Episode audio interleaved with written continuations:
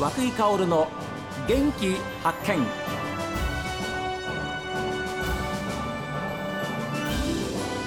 おはようございます。和久井薫です。和久井薫の元気発見。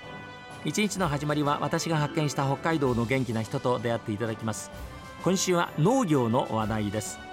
岩見沢市栗沢町で特別栽培玉ねぎを生産している清水農場清水隆弘さんにお話を伺っています。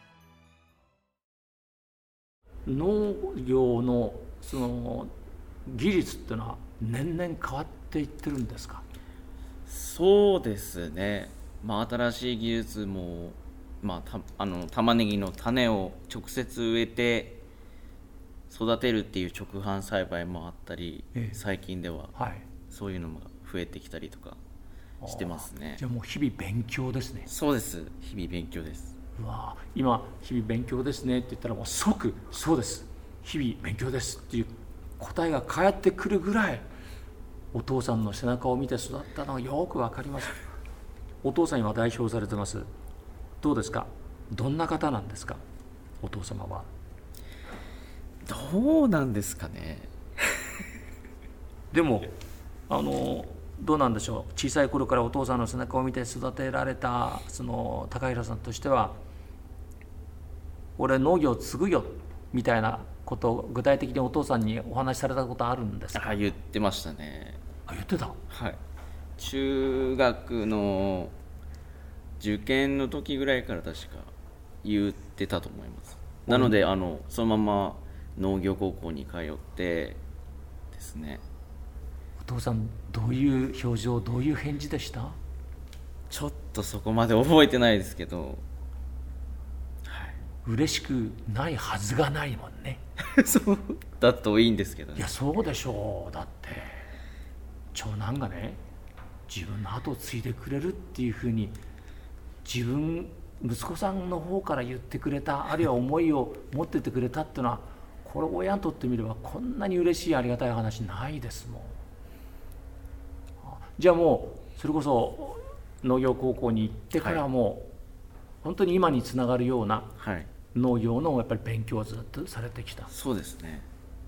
途中で、うん。これはちょっと難しいかなとかそういうこともなかったですか？は特にないですね。ええ。はい。じゃあ今毎日どんな思いで農業の農作業のお仕事をされてるんですか？高弘さんはっと、やっぱり川沿いということもあって天候に左右されないような農業をやっていければなっていうのがあります。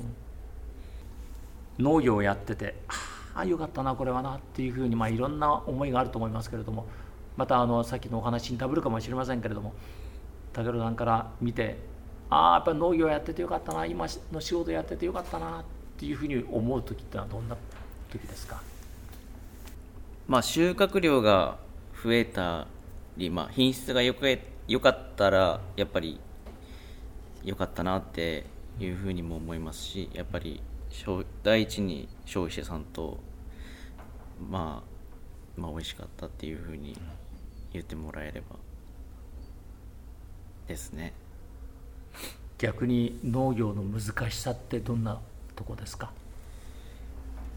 やっぱり肥料一つにしてもその、まあ、成分が入ってる入ってないだとか農薬でも、まあ、いろんな種類があるので何を使っていいっていうのが、まあ、正直、まあ、まだ僕の代からでは分からないんですけど、まあ、親父は何年もやってるんで、まあ、そういう経験を積んでるんで、まあ、それを、まあ、引き継いでいければいいなとは思いますけれども新しくこれからもそういう財とかが出てくるので、まあ、新しい挑戦ですねをしていいかなければいけないなっていうのが、まあ、難しい点ではありますかね。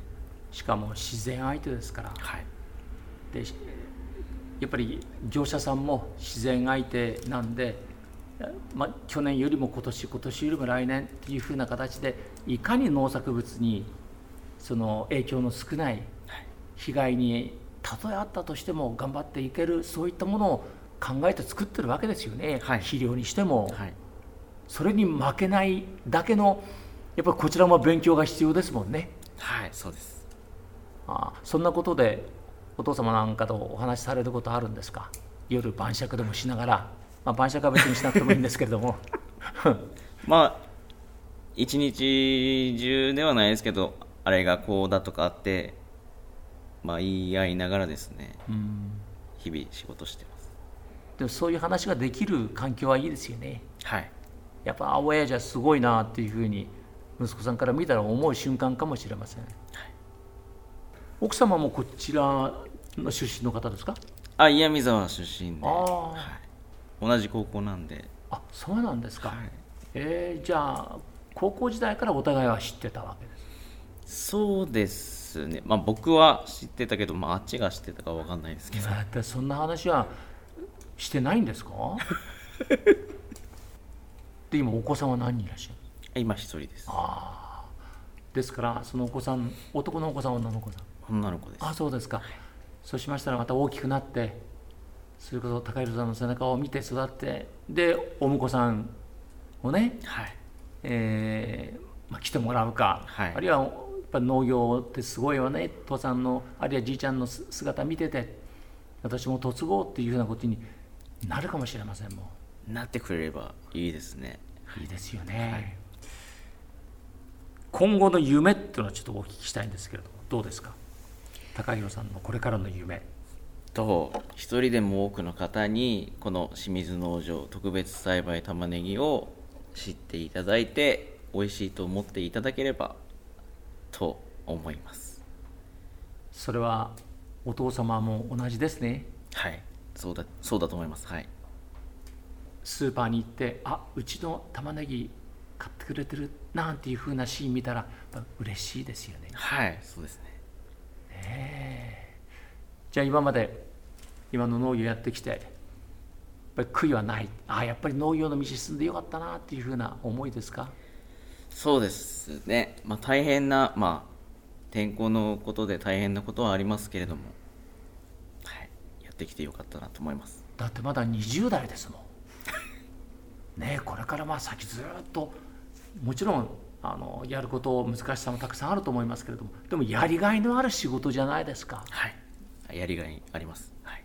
ねえだって消費者が喜んでもらえるんですもん。はい。うんだからいいお仕事をされてるっていうふうに思います、高弘さんの元気な源って何ですか？いややっぱり消費者さんの声ですかね。いや本当にありがとうございました。